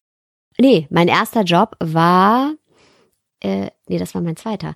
War dann aber ziemlich schnell bei einem Musikverlag auch. Mhm. Bei, bei einem Musikverlag. Und zwar ähm, habe ich dann für Snap, ja, genau, also für die Produzenten genau diese ganzen Snap-Gassenhauer äh, an den Mann gebracht. Ach, Quatsch, äh, du warst das. Gesynkt und ja, ja, also in der Werbung, äh, ne? Rhythm is a Dancer und I got the power. Genau, I got the power. Und Turbo B. Turbo B, ja. Okay. Also das war ja dann auch erfolgreich. Also hat ja Das geklappt. war auch erfolgreich, aber da muss ich auch dazu sagen, also der Erfolg war jetzt nicht wegen mir. Ich kam dahin, als das Ding schon lief und habe einfach äh, ja die Sachen ausgewertet. Da hatte ich jetzt nichts mit dem Da- Erfolg das zu hätte jetzt aber für dich claimen können jetzt einfach. Nee. So. Ich habe Snap groß gemacht. aber dann bist du ja schon wieder so zweigleisig gefahren in dem Sinne, ne? Also jetzt kein Vorwurf, sondern das ist einfach so BWL-Studium ist ist jetzt auch so ähm, ein spezielles Studium und dann halt so die Musikbusiness, Musikbusiness. Ja, aber ich wollte einfach, äh, mir war klar, ich möchte irgendwas studieren. Mhm. Es, ich hatte ja meine Liebe zur Musik und ähm, habe auch einfach mein Leben gelebt. Also es ist auch, ja, auch das Studium war natürlich mit den Menschen, auch die da waren, also waren, waren tolle Menschen, aber ne, hatte ja auch ziemlich wenig gemeinsam. Ähm, also es waren jetzt nicht die Leute, mit denen ich dann nach der Uni abgehangen habe. Aber ja, es ist zweigleisig, aber ich irgendwie war das aber auch, ein, ich wusste, das nimmt gute Mhm. Bahnen an, das ist irgendwie solide. Für mich war das immer wichtig, so ein, irgendwie noch so ein Fundament zu haben, dass drumherum auch nichts schief gehen kann. Ah, ja, so. okay. Also, Also- das, Bisschen Sicherheit, äh, aber gleichzeitig ein bisschen auch ausleben. genau. Und ich Mhm. dachte, ja, okay, hey, ich meine, klar, ob ich jetzt das Studium gebraucht hätte oder nicht, das ist eine andere Mhm. Frage, äh, wahrscheinlich nicht. Aber zu der Zeit war das einfach, ja, okay. Mhm. Also so, so identitätsmäßig war das schon eine Zeit, wo du, wo du dir sicher warst, wer du bist? Also soweit man das irgendwie sagen kann. Nö, mit 18 war ich noch nicht äh, sicher, wer ich bin. Ja. Nee, das kam tatsächlich erst ein bisschen später. Ja, wann Mhm. kam das so? Ähm, das kam mit der Geburt von meinem Sohn. Hm. Also ich bin mit 23 äh, schwanger geworden, mit, mit 24 Mama geworden. Seitdem bin ich angekommen. Und das will ich jetzt nicht meinem Sohn aufbürden, um Gottes Willen. ähm, aber das war so das eigene Nest. Ja, ich habe auch früher zum Beispiel bis dahin immer viel bei anderen gewohnt. Ich hatte irgendwie zehn Wohnungsschlüssel von verschiedenen Freundinnen und äh, ja, habe alle meine Sachen immer in meinem kleinen Ford Fiesta gehabt und äh, ja, bin von, von Stadt zu Stadt und hatte überall irgendwie einen Platz zum Crashen bei meinen Mädels. Und da habe ich dann wirklich mein eigenes Zuhause, mein eigenes Nest gebaut, nachdem ich mich eigentlich immer gesehnt habe. Und da hat dann auch die Suche geendet. Hm. Wirklich. Also weil da seitdem habe ich auch Freunde, natürlich auch schon von früher, aber die auch bis heute da sind Mhm. und das ist so mein meine Base und mein ja, das war mein Fundament, das habe ich damit gelegt Mhm. und da hat die Suche aufgehört tatsächlich. Markus Lanz würde wahrscheinlich sagen, das war der Moment, wo du erwachsen geworden bist. Das Hm. weiß ich nicht. Ne, Also, aber kannst du denn sagen, so im Nachhinein, äh, auch wenn man sich vielleicht denken kann, warum das so war? Ja, natürlich, weil ich Verantwortung auch hatte. Ja, also wenn du ein Kind kriegst, hörst du halt auf, dich um dich selber zu drehen. Und das fand ich eine richtig gute Sache. Ja. Weil, ähm, ja, viele haben zu mir auch gesagt, na, jetzt, also ich finde ja 24 gar nicht so früh, aber jetzt, jetzt hört jetzt total blöd an, ähm, aber in Anführungszeichen Akademiker, ja, Mhm. äh, erstmal Karriere machen nach Mhm. dem Studium, war ich schon eine, also ich hatte keine Freunde, die Kinder haben. Und für mich war das einfach wahnsinnig schön, ja, weil ich aufgehört habe, mich die ganze Zeit um mich selber zu drehen. Und Mhm. viele der Dinge, über die ich mir Gedanken und Sorgen gemacht habe, die sind einfach weggefallen. Also die habe ich jetzt nicht unterdrückt dadurch, dass ich jetzt Mutter geworden bin, sondern ich habe gemerkt, boah, da gibt's noch so viel mehr. Und da ist jetzt dieser Mensch, der dich braucht und in den du auch dein dieses ganze Gefühl, was was du in dir trägst, auch dem du das schenken kannst. Und ja, das war war dann so der Gamechanger für mich. Hm. Und du hattest jetzt aber keinen Partner an deiner Seite, der das Kind mit aufgezogen hat? Mhm, am Anfang schon. Ähm, also wir haben uns auch vorher natürlich, also es war jetzt nicht irgendwie, oh, man lernt sich jetzt gerade erst kennen und dann Mhm. äh, ist da ein Kind, sondern der, Me- der war da, aber dann leider ähm, durch Krankheit nicht mehr. Und genau, also ich war dann ziemlich schnell alleinerziehend mit, ja, also nach ein paar Monaten eigentlich. Und Hm. ähm, ja, dann sind wir halt in eine neue Stadt gezogen und da hat dann unser Leben so seinen Lauf genommen. Und da, was ich auch eingangs gesagt habe, bin ich eigentlich zum ersten Mal wirklich damit konfrontiert worden, dass die Außenwelt mich anders wahrnimmt, wenn es halt mal nicht so läuft. Ja, ja? Okay. also äh, auch in meinem Buch, ich habe ja gerade mein Buch fertig geschrieben, das ja eigentlich ein Ratgeber ist. Was heißt eigentlich? Es ist ein Ratgeber, aber auch mit persönlicher Story. Und da beschreibe ich auch die Situation, wie es halt ist, wenn du dann Klischees erfüllst und mhm. da spielt dann, oh, ein Nachname, der nicht deutsch ist, natürlich komplett da rein und dann bist du einfach ein Datensatz in einer Studie und alles andere ist nicht relevant in dem Datensatz. Mhm. Also was deine Historie wirklich ist und was dein Weg wirklich ist, das wird dann ausgeklammert. Ja, du bist dann aber einfach nur so eine von. Genau. Ne? So, dann, ah ja, weiß schon alles klack.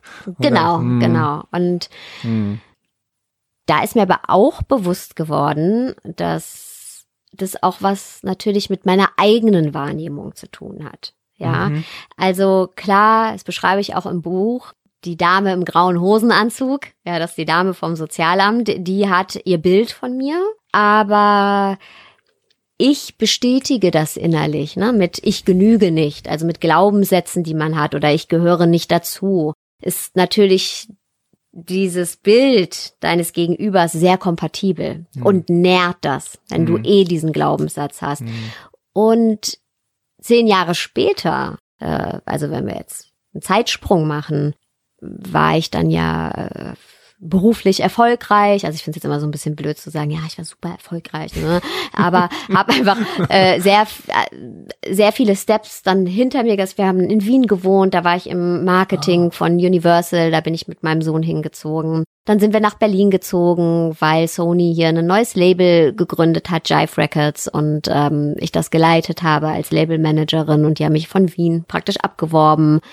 Und ähm, hatte da wirklich das große Privileg, mit tollen Künstlern zu arbeiten und wirklich äh, alles zu machen, also die Budgets, aber auch kreativ, kommt die Kampagnen. Also mit Namika war da mein letztes mm. äh, äh, Projekt und dann habe ich aber irgendwann auch gemerkt, na jetzt will ich doch was wieder was anderes und haben dann so klassisch, äh, ich habe gekündigt und habe dann meine Familie genommen. Also jetzt habe ich auch wieder einen Mann. Das heißt wieder einen Mann. Das heißt, also jetzt ist ein Partner an meiner Seite und ähm, ist auch der Papa von meinem Sohn, also jetzt. Und ähm, wir, wir haben dann den Kleinen aus der Schule genommen, was heißt, er war nicht mehr so klein, zehn Jahre, und sind dann wirklich für vier, fünf Monate gereist. Also das, was ich mir zehn Jahre vorher niemals hätte denken können. Ja. Ah, auch so ein bisschen so der klassische Ausstieg. Der klassische ja? Ausstieg, aber ohne dass ich wusste, wo geht's dann hin. Und ah. das war für mich äh, nämlich nicht der Klassiker daran, weil sonst kennt man ja von Leuten, die dann sagen, ja, und jetzt ist der große Freiheitsausbruch Du und ich saß da an den schönsten Stränden der Welt und äh, ja, so auch klischeemäßig auf Bali, auf dem Balkon mit einem frisch gepressten Orangensaft und habe über die saftigen grünen Reisfelder geguckt und habe mich genauso gefühlt wie zehn Jahre vorher beim Sozialamt. Also mhm. diese Enge auf der Brust und dieses, okay, Existenzangst. Und wer bin ich denn jetzt? Jetzt habe ich ja meine große Karriere, also meine große Karriere, aber ne, äh, habe das jetzt hinter mir gelassen und wie schnell man dann wieder diesen Glaubenssatz, ne, ich genüge nicht oder ich, wo gehöre ich denn jetzt dazu? Wie schnell der sich dann wieder nähert, das fand ich sehr interessant und ähm, habe dann gedacht so, boah, ey, du, das kann ja jetzt nicht immer so weitergehen. Und ich glaube, das geht auch nicht nur mir mit meiner Identität so, sondern ich glaube, das kennen alle Menschen. Ja, die, wir alle haben ja gewisse Prägungen und Konditionierungen aus unserer Kindheit. Das nennt man ja auch das innere Kind, wo so unser Urvertrauen mhm. angekratzt wird, ganz egal, was für eine Geschichte wir haben. Und dass wir immer das Gefühl haben, oh, höher, schneller, weiter oder ich muss ein gewisses Bild erfüllen in irgendeine gewisse Richtung oder ein Konzept erfüllen oder Erfolg haben. Und wie viel davon ist aber das, was ich wirklich will? Und wie viel ist eigentlich das, was mir meine negativen Glaubenssätze vorgaukeln, sein zu müssen? Ja, ja und ich finde es immer krass, wie sehr stark das eigene Ich ähm, und das Verständnis vom eigenen Ich so abhängig ist von der von dem Beruf. Mhm, ne? Weil man dann, wenn man plötzlich dann, du bist ja dann unterwegs, ne, du hast eine schöne Zeit, Weltreise, aber du hast in dem Moment vielleicht keinen Beruf und das alleine ist schon so dieses, okay, ich gehöre nicht mehr in irgendeine mhm. Kategorie rein. Mhm. Ich bin jetzt nicht bei den Erfolgreichen. bin ich jetzt, bin ich jetzt arbeitslos oder, oder, oder bin, was bin ich denn jetzt? Ähm, und man hat dann komischerweise doch anscheinend immer so diesen Drang, sich selber auch zu kategorisieren Total. oder irgendwo einzugliedern. Ich weiß auch noch, als ich ein Jahr lang arbeitslos war nach der, nach dem Studium, dann bist du plötzlich in so einer Kategorie, in der du nicht sein willst, nämlich irgendwie arbeitslos. Und Mhm. denkst so, hä, wollte ich nie rein hier? Wieso bin ich denn jetzt hier? Ich, so, so bin ich doch nicht, ne? Ja, total. Das sind doch mal die anderen. So, und dann, äh, ja, und dann muss man sich, glaube ich, also kann ich mir vorstellen, dann sitzt man da irgendwo und denkt so, okay, was ist denn jetzt noch von mir übrig, wenn ich sozusagen nicht mehr die Sarah bin von Universal oder von Jive Records oder so, sondern jetzt bin ich aber nur noch Sarah, die eine Weltreise macht oder bin ich jetzt Sarah, Wer die? Arbeitslose oder Genau. was wie bin ich denn jetzt? Und auch interessant, ähm, weil da hatte ich jetzt, also ich wusste auch, wenn ich zurückkomme, da hätte ich auch easy wieder einen Job gekriegt und ich hatte auch jetzt keine finanziellen Sorgen. Also ich wusste wirklich, alles ist durchgeplant, Hm, ja. ich komme nach Hause und kann mich immer noch locker machen. Aber genau, es geht eher um diese Identität, die wir auch über den, was ja auch okay ist, dass wir die über den Job formen, aber manchmal die Motive dahinter, die sollten wir halt hinterfragen. ne? Also ich, es ist ja wichtig, dass man etwas macht, an dem man Freude hat oder was in irgendeiner Weise einen Sinn für einen ergibt. Aber was ist die Motivation dahinter? Aber warum hast du denn deinen Job, der klingt ja Mhm. gut, also von Wien nach Berlin Mhm. und Künstler äh, betreuen und Musik, das ist ja eh dein Ding. Warum hast du den gekündigt?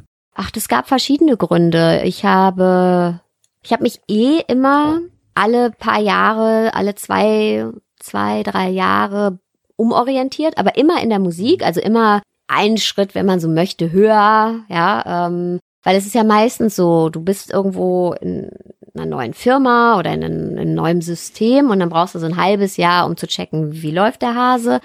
Dann hast du irgendwie ein Jahr, da rockst du das Ding oder ne, performst und lieferst ab und dann kann es anfangen, dann auch repetitiv zu werden und langweilig zu werden. Und in der Musik war es irgendwann so, dass ich gemerkt habe, okay, jetzt in dem Konstrukt, in dem ich war, da gab es jetzt nicht mehr weiter nach oben. Ähm, und ich habe vor allem aber gemerkt, was mir Freude an dem Job gemacht hat. Freude hat mir gemacht, Menschen zu unterstützen, ihre Vision zu erreichen, letztendlich. Ja, und ich habe das auch immer sehr, sehr ernst genommen, weil ja, da in den meisten Fällen geht da ja der Künstler all in. Ne? Also das ist so, der legt da wirklich sein drin, ja. Leben da rein, ne? Mhm. seine Existenz. Wir haben ja gerade darüber gesprochen, wie äh, wie groß Existenzängste werden können.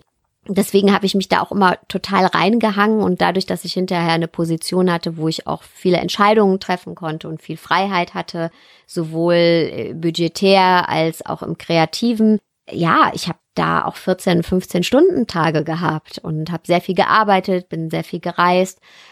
Aber ich habe dann irgendwann gemerkt, ich bin halt nicht der Typ, der sich dann dahinterher hinstellt und sagt, boah, wenn was gut gelaufen ist, ja, jetzt haben wir, ne, krass und guck mal, was ich gemacht habe. Und auch wenn Leute kamen und gesagt haben, hey, ist doch super gelaufen, Glückwunsch. Ich habe immer gesagt, hey, ich habe das unterstützt mit meiner Expertise, mit dem, was ich beizutragen habe. Aber das hat der Künstler gemacht. Du kannst nicht dir was auf die Fahne so schreiben. Also natürlich sind da sehr viele Prozesse im Hintergrund, die ablaufen, aber es gibt auch viele in der Industrie, die sich das dann selber so auf die Fahne schreiben, die eigentlich die größeren Artists sind. Also, also dafür, dass du Snap groß gemacht hast, bist du ja sehr bescheiden geblieben. Und das finde ich, ähm, also das hat mir dann, ich, ich, es hat mich gefreut für den Künstler, Ja. dass das dann gut gelaufen ist. Und ich bin Mhm. tatsächlich auch mit allen, mit denen ich gearbeitet habe, persönlich gut befreundet immer noch. Mhm. Und das ist geblieben. Und ich habe parallel in dieser Persönlichkeitsentwicklungsschiene, sag ich mal, ne, viele Retreats gemacht, Ausbildungen gemacht, ähm, habe eine Ausbildung als äh, Coach, also als Facilitatorin für Transformation, für Meditation gemacht. Ähm, und das hat mich immer mehr interessiert, tatsächlich, diese Thematik, und habe das am Anfang für mich gemacht und dann über die Jahre auch mal mit mit Gruppen gearbeitet, ne, also am Wochenende. Und das ist einfach immer mehr und immer mehr und immer mehr geworden. Und irgendwann ist mir klar geworden, hey, auch in der Musik ist das das, was mich interessiert, Menschen wirklich zu begleiten. Und das dazu gehörte natürlich in der Musik auch diese Expertise von Marketing und äh, ne, Musik und, und Visions-Know-how. Und das sind aber viele Prozesse, die du dann auch immer wieder, die sich dann, was ich meinte, die repetitiv werden, die sich wiederholen. Was immer individuell ist, ist der Mensch, der vor dir sitzt und sein Weg und sein Prozess. Und mhm. dann habe ich gemerkt, okay, vielleicht will ich das nicht nur bei Künstlern machen, okay. sondern das essenzieren und ähm, applizieren auf, auf alle möglichen Menschen. Mhm. Und vielleicht tatsächlich auch ein bisschen ohne diesen Druck verkaufen zu müssen. Äh, Absolut. Äh, diese, diese, Geschichte, ne? Absolut, weil ähm, das klar, es geht halt viel um Zahlen und Natürlich ist Kreativität was ganz, ganz Tolles, aber es gibt ja auch Marktmechanismen und ähm, Konzepte, die funktionieren und funktionieren nicht. Und es gibt ja auch immer Strömungen. Jetzt gerade ist der Markt sehr offen. Aber eine Zeit lang, da musste dann halt alles ein gewisses Konzept, da waren es auf einmal alles Jungs mit einer Gitarre, die auf Deutsch gesungen haben im Radio. Heute ist es ja Radio gar nicht mehr, also es ist auch noch eine Promotion-Schiene, aber andere werden viel größer, deswegen kannst du auch viel experimenteller werden. Aber es gibt ja immer so Strömungen, siehst du ja selber auch, wenn eine Sache funktioniert, dann sprießen mhm. ganz viele ja, aus ja. dem Boden, die dann dieser Strömung folgen. Genau, und äh, das war mir dann irgendwann auch, ja, ich wollte einfach noch mehr mein eigenes machen und, mhm. und, noch individueller sein. Und es hat mich aber auch einfach dieses Feld der Persönlichkeitsentwicklung, der Meditation so sehr interessiert und auch mich selber einfach so supportet auf meinem Weg. Also auch schon vor Jahren, als ich noch alleinerziehend war, war das so auch mein Anker. Ne? Und das ist mir auch sehr wichtig heute noch, weil, weil gerade Persönlichkeitsentwicklung, Mindfulness, das ist bei uns in Deutschland ein sehr privilegiertes Thema, ein sehr weißes Thema. Und mir ist es wichtig zu sagen, dass gerade wenn du nicht privilegiert bist, hey, dann gerade dann mach es so, weißt du? So mhm. gerade dann. Also weil es mir so geholfen hat. Und klar, heute äh, gehe ich, werde ich von großen Firmen gebucht, um mit den Vorständen zu arbeiten, aber ich weiß halt auch, dass es genauso wichtig ist und auch der Zugang genauso da ist für Menschen, die jetzt, bei denen es jetzt gerade nicht so toll läuft. Ja, und äh, das ist was sehr, sehr Wichtiges. Und ich finde, dass wir da noch ein bisschen, ja, es ist einfach noch ein sehr privilegiertes Thema. Und den Raum würde ich gerne öffnen. Hm. Hast du denn das Gefühl gehabt, nachdem du äh, viele Künstlerinnen und Künstler mhm. begleitet hast und ihre Visionen zu verfolgen und auch irgendwie ans Ziel zu bringen, äh, hattest du auch ein Gefühl von, okay, jetzt ist, bin auch ich mal dran mit meinen Visionen und, und meinem Wunsch irgendwie das zu machen, wonach mir der Sinn steht? Mm, wenn ich ganz ehrlich bin, ja. Und das hat mir auch nicht gefallen. Ja, weil du, also bei mir selber, weil da kommt dann ja sowas, es hat ja auch sowas, so ein Beigeschmack von, so, jetzt bin ich aber mal dran. Ja, also so man was egoistisches Neid, was egoistisches. So. Mhm. Kein Mensch will egoistisch sein. Wir mhm. wollen alle gut sein und äh, mhm. ne und ich habe auch wirklich immer meinen Job zu 100 ach zu 1000 Prozent ernst genommen und auch das aus vollem und ganzen Herzen gemacht und ähm, aber ja, irgendwann kamen meine eigenen Visionen und die waren halt nicht mehr in der Musik nur und die wollte ich dann verwirklichen und dann mhm. habe ich auch gemerkt, boah, sonst kommt hier so eine Unzufriedenheit und es hat mir einfach nicht mehr gereicht, ne? vor allen Dingen, wenn du merkst, oh, bei vielen ist so eine Schablone applizierbar und also jetzt nicht bei den Künstlern, also das mhm. meine ich nicht, aber bei Kampagnen, ne? Mhm. Also, du, egal wie viel Kreativität du hast, du bist ja nicht nur kreativ, ja, du hast ja trotzdem äh, äh, Systeme, mit denen du arbeiten musst, äh, E-Mails, die du machen musst und eine mhm. Schemata, nach denen du vorgehst ja. in den administrativen Prozessen, nicht in den kreativen. Und da habe ich mich einfach nicht mehr gesehen. Das, das hat mich geboxt mhm. und ich habe gemerkt, dass da noch so viel mehr ist und ich auch freier sein will. Also ja, und da habe ich so eine schleichende Unzufriedenheit gemerkt und habe dann gemerkt, boah, das, das ist uncool. Mhm. Das ist uncool mir gegenüber, anderen gegenüber. Und ich weiß noch, dass ich äh, über einen längeren Zeitraum, weiß ich nicht, dann bis acht, neun Uhr abends gearbeitet, bin dann nach Hause, Abendessen und dann noch irgendwie Haushalt zu Hause gemacht und dann irgendwie eingeschlafen und bin dann so um zwölf Uhr nachts aufgewacht oft und war so unzufrieden, habe dann zu meinem Mann gesagt, du hast mich einschlafen lassen. Wieso hast du mich einschlafen? Ich habe noch nichts für mich gemacht heute, ja. Und habe dann irgendwie mich noch ans Klavier gesetzt oder irgendwas gemacht, ja. um das Gefühl zu haben, ich habe was für mich gemacht. Ah. Und da habe ich irgendwann gemerkt, oh nee, nee, ist nicht cool. Und äh, so ist es dann ja, hat sich das entwickelt. Ja, das ist schon interessant, wie festgefahren teilweise man ja auch in seiner eigenen Vorstellung von sich selbst ist. Mhm. Wo man denkt so, nee, ich will nicht egoistisch sein, so bin ich mhm. nicht. Ich mhm. möchte nicht an mich denken wollen. Ich mhm. möchte nicht jetzt sagen, jetzt bin ich aber mal dran, das ist voll unsympathisch mhm. und solche Geschichten, ne?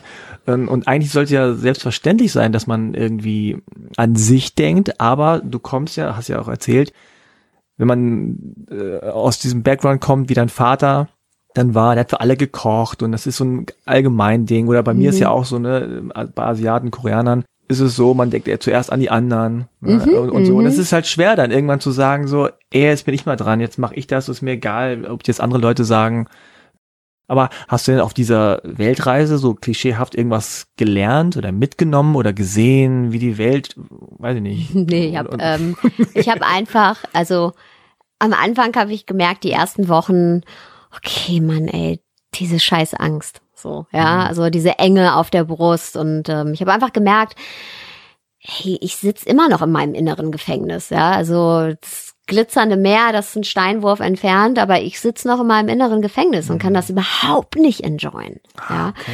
Und damit habe ich dann gearbeitet. Und dann, nach ein paar Wochen, konnte ich dann anfangen, wirklich einfach mal da zu sein, ohne irgendwas hinterher zu hetzen, weil ich nichts machen konnte von da. Also Gott sei Dank, weil sonst hätte ich direkt irgendwie. Jobs angeguckt und ne, geguckt, was mache ich jetzt als nächstes. Ich habe natürlich so ein bisschen im Hinterkopf konzipiert. ah, ja.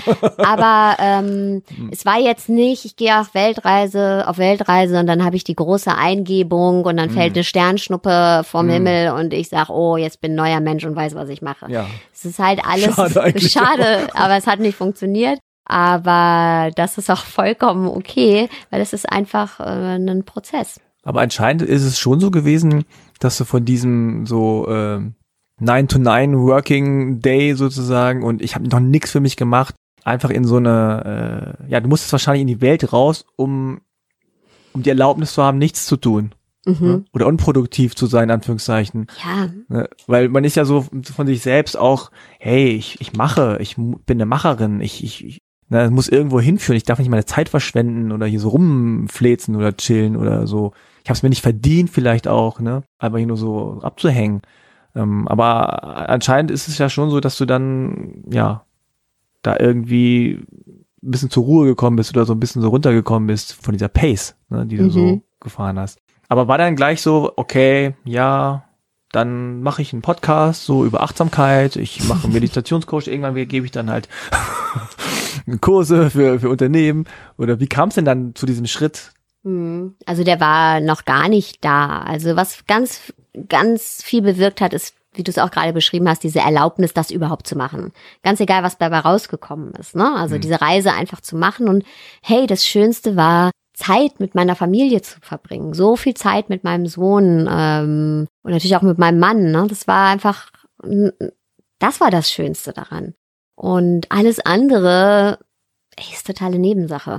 Und dann bin ich zurück nach Berlin und es war auch schon vorher also eine Absprache mit einer Freundin, hey, wir gründen eine Firma zusammen, die kommt auch aus der Musik und ähm, haben dann diese Firma im Musikbereich gegründet und ich habe aber von Anfang an gesagt, ich gründe diese Firma, weil ich wollte die Musik auch nicht ganz loslassen. Ich mhm. mag ja die Musik und ich mhm. bin da so viele Jahre und es gibt ja auch wahnsinnig tolle Menschen.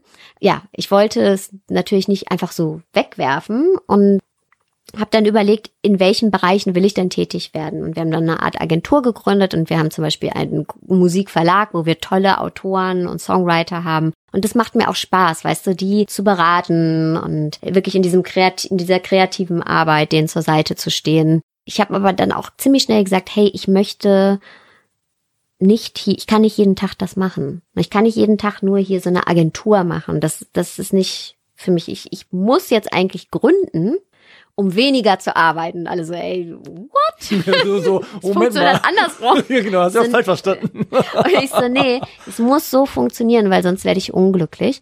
Und habe natürlich am Anfang auch noch mehr Tagesgeschäft in der Musik gemacht. Also wir haben zum Beispiel Kampagnen immer noch für Künstler gemacht, aber nur noch den kreativen Teil oder Künstler und Marke zusammengebracht. Und da habe ich mir dann aber nebenher den, den anderen Zweig aufgebaut. Und irgendwann ist es dann so gekommen, dass ich jetzt in der Musik noch den Verlag mache, aber nicht mehr dieses Daily Business mhm. und für andere Menschen Kampagnen mache, sondern wirklich das, was mir wirklich gefällt, was ich auch vorhin gesagt hatte, ähm, dieses, diese beraterische Tätigkeit, diese mhm. kreative, womit du jetzt nicht unbedingt jeden Monat dein Paycheck drin hast, aber was einfach wahnsinnig toll ist mhm. und mir wahnsinnig viel Freude bereitet. Aber ich bin nicht mehr so am Hasseln und jeden Tag irgendwie äh, hier Kampagnen am Umsetzen. Das mache ich eigentlich nicht mehr. Mhm. Und ähm, das mit, den, mit dem Podcast, das kam peu à peu.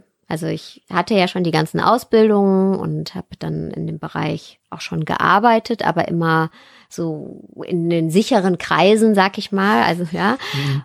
Und das war natürlich auch für mich was ganz Neues. Was sagen jetzt die Leute, wenn ich einfach über Mindfulness rede, ja, mit denen ich in der Musik vielleicht am mhm. Tisch sitze?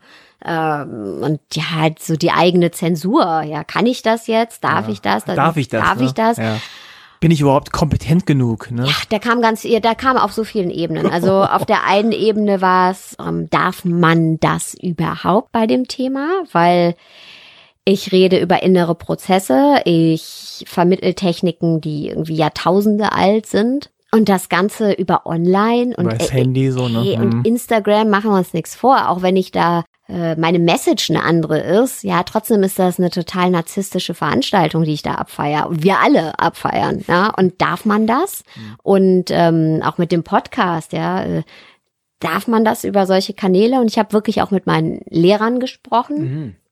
Da sitzen dann die äh, Lamas in den Roben und sagen, ja klar, darfst du das, weil äh, wenn du bei meiner Veranstaltung nicht dabei bist, machst du doch auch mein Facebook Live an. Und das stimmt, die haben auch alle YouTube-Channels, ja, also okay. Wangyal Rinpoche zum Beispiel, der äh, die, die, ja immer also seine Community, seine Sangha nennt man das, äh, auch ähm, ja in, per YouTube und Facebook Live erreicht und ähm, ja, habe auch mit anderen gesprochen, anderen Lehrerinnen von mir, die gesagt haben, hey, wenn du bei Menschen was erreichst, äh, und die da abholst, wo die sind, ist doch super. Und mhm. so merke ich das jetzt auch, dass so viele Leute mir schreiben und sagen, hey, ich bin auf dich aufmerksam geworden ähm, oder ich bin durch dich auf das Thema aufmerksam geworden und dadurch habe ich einen anderen Zugang zu mir selber bekommen.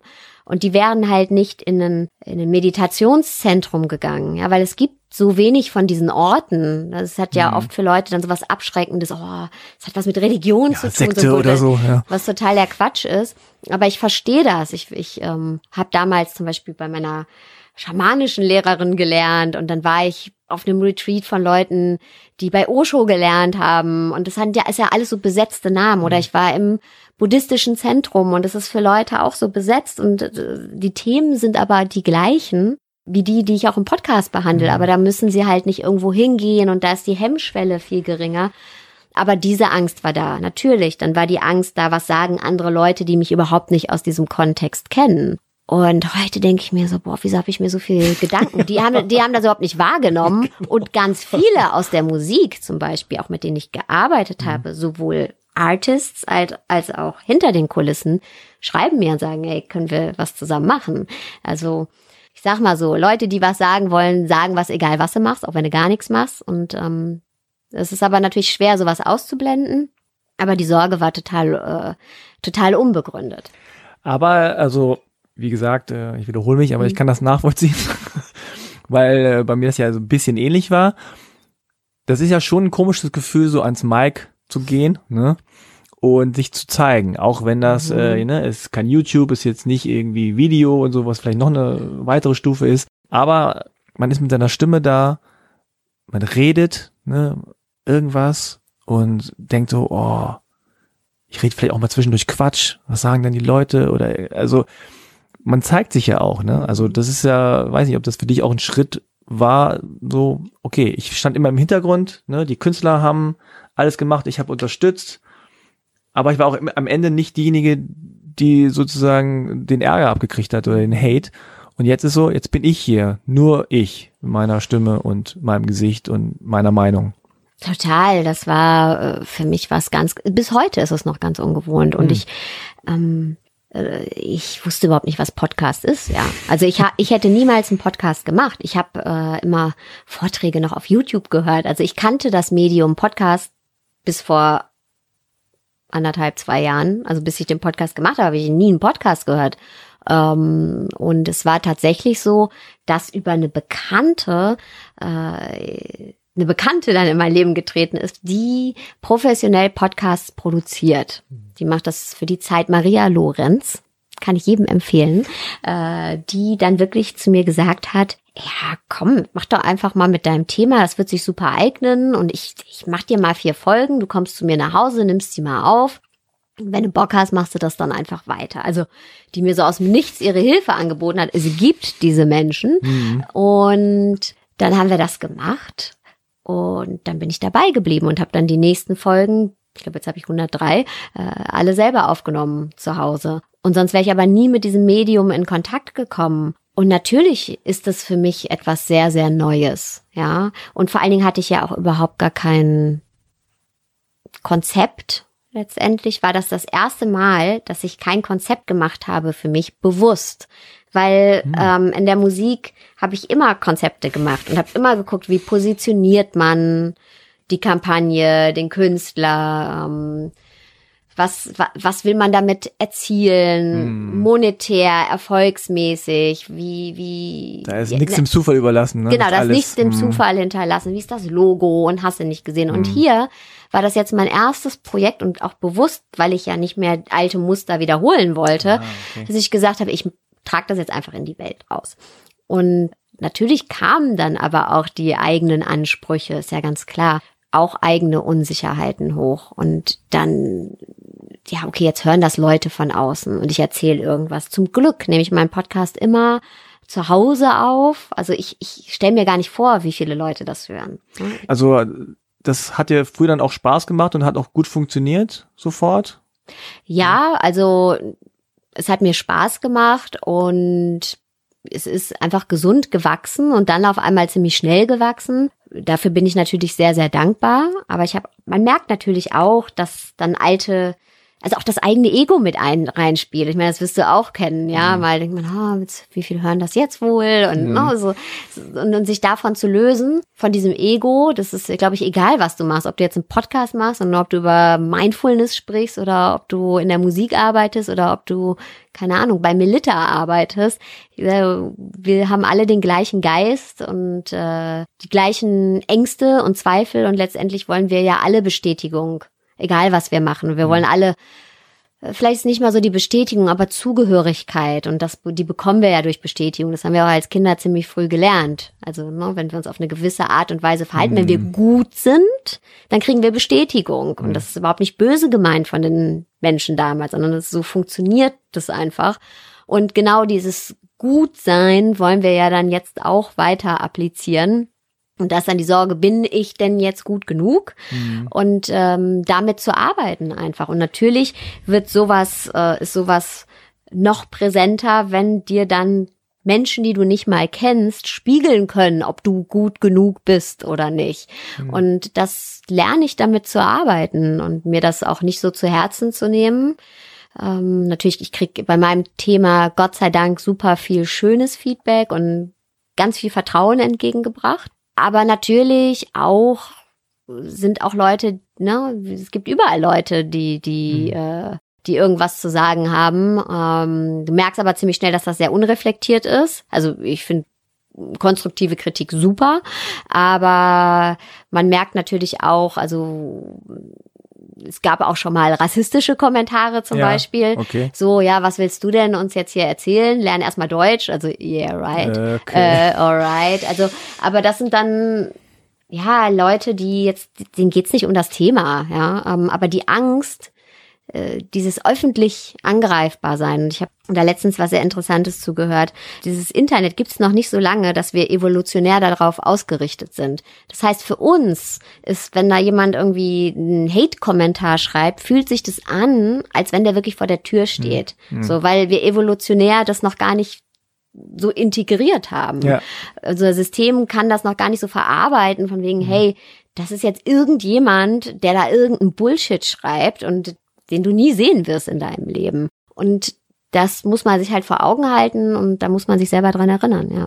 Ja, das ist, ähm, das ist ja was Neues, ne? Wir Mhm. müssen erstmal lernen, Kommentare zu schreiben. Mhm. Wir müssen auch mal lernen, Kommentare anzunehmen. Und es hat sich ja auch in den letzten Jahren schon total entwickelt, dass man jetzt auch einfach da ein bisschen sensibler geworden ist auf, in, in allen Bereichen. Du hast ja vorhin gesagt, dass die, die, diese, diese Ecke, also Achtsamkeit und Meditation und so, ist noch sehr privilegiert, auch so ein bisschen white. Ähm, Und Mhm. du kommst da sozusagen ein bisschen so als neue, neuer Player so rein und man denkt so, ah, okay. Hast du da gespürt, dass die Leute das irgendwie irritiert oder ist das gar kein Thema gewesen?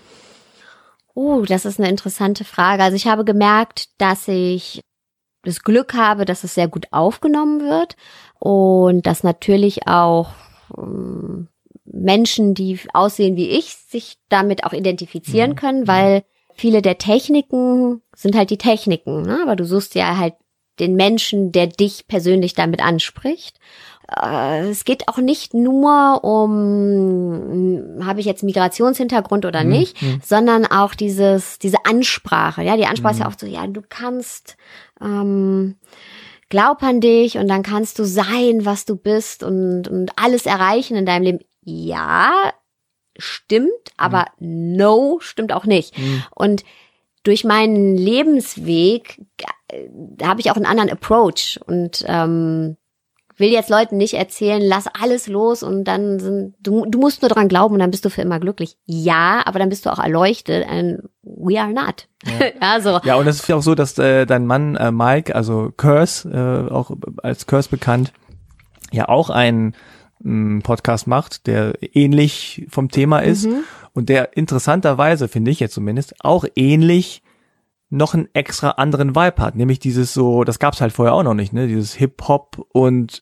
Achtsamkeit, Live, Meditation, Coaching, das war für mich neu, dass man das kombinieren kann. Mhm. Ne, so. Und ich, ich nehme an, bei dir ist es auch ein bisschen ähnlich. Man sagt, ah, es ist eben nicht das typische Klischeehafte, sondern da ist noch irgendwas anderes drin, was das aber interessant macht. Ja. Mhm. Und da muss man auch, ähm, das habe ich gemerkt, sich selber treu bleiben. Weil Mhm. natürlich, wenn wir jetzt wieder aufs Ego kommen, guckt man auch mal links und rechts. Und Mhm. auch wenn das nicht mein Approach ist und man dann aber merkt, oh, okay, die alle anderen machen es aber anders, Ja. irgendwann denkst du dir auch, ah, vielleicht das ist, glaube ich, normal. ja. Und ähm, Gott sei Dank mache ich das nicht, sondern bleib mir selber treu. Da geht es auch gar nicht darum, ob sich das auszahlt oder nicht. Aber sonst wäre es ja auch wieder nicht ich und dann hätte ich es mir auch sparen können. Ja. Aber ja, es ist ein an, Ist gar nicht es so leicht, ich zu sein. Genau, ist gar nicht so. Vor allen Dingen, wenn du auch gar nicht weißt, wer du bist, wissen wir ja Mhm. letztendlich alle nicht. Und das finde ich halt wichtig. Ich habe nix gecheckt, ja. Ich will kein Versprechen verkaufen. Ja, also wenn du das jetzt machst, dann bist du für immer glücklich. Ich, ich, ich will nicht mit einem Versprechen dealen. Aber ich habe meinen eigenen Weg gegangen oder ich bin meinen Weg gegangen, gehe den immer noch und ich habe ein paar coole Tools und Techniken ähm, entdeckt, die mir selber helfen und die teile ich super gerne. Mhm. So und das ist eher mein Ansatz. Ja, sehr schön. Also wann kommt das Buch raus? 24. Februar. Okay, großer Tag. Großer Tag, ja. Aber ich bin jetzt happy. Ich habe alles abgegeben. Es hat Boah. länger gedauert als äh, geglaubt mit dem Schreiben. Aber ich hatte auch äh, ja einen eigenen Anspruch, weil ich halt auch diese verschiedenen Ebenen rein. Also es ist ein, es, es ist ein Ratgeber, aber du möchtest auch ne, diese persönliche Ebene reinbringen, andere Stories noch erzählen, also alles, was wir hier aufgegriffen haben. Und äh, ja, so ein Verlag, der denkt sich oft, naja, es wird alles mindful und alles toll und dann hier die zehn Schritte zum Glück und du sagst dann, nee, hey Leute, ich habe eine ganz andere Idee und ich habe was ganz anderes hier vor. und okay, let's do this. Und da musst du manchmal auch Leute überzeugen, aber es hat alles geklappt und ich bin sehr happy darüber. Ähm, großer Tag kommt da wahrscheinlich irgendwie so ein Karton an mit den ersten Exemplaren und dann hält man es so in die Hand und denkt so, oh, das Ja. ist mein Baby. Ja, ich hoffe, dass ich es nicht aufschlage und direkt einen Fehler sehe. Das ist so mein Albtraum. Ich kenne es noch von meiner Masterthese, also ein ganz anderes Thema, aber aufgeschlagen, direkt, weißt du, direkt Rechtschreibfehler gesehen. So im Titel. Was?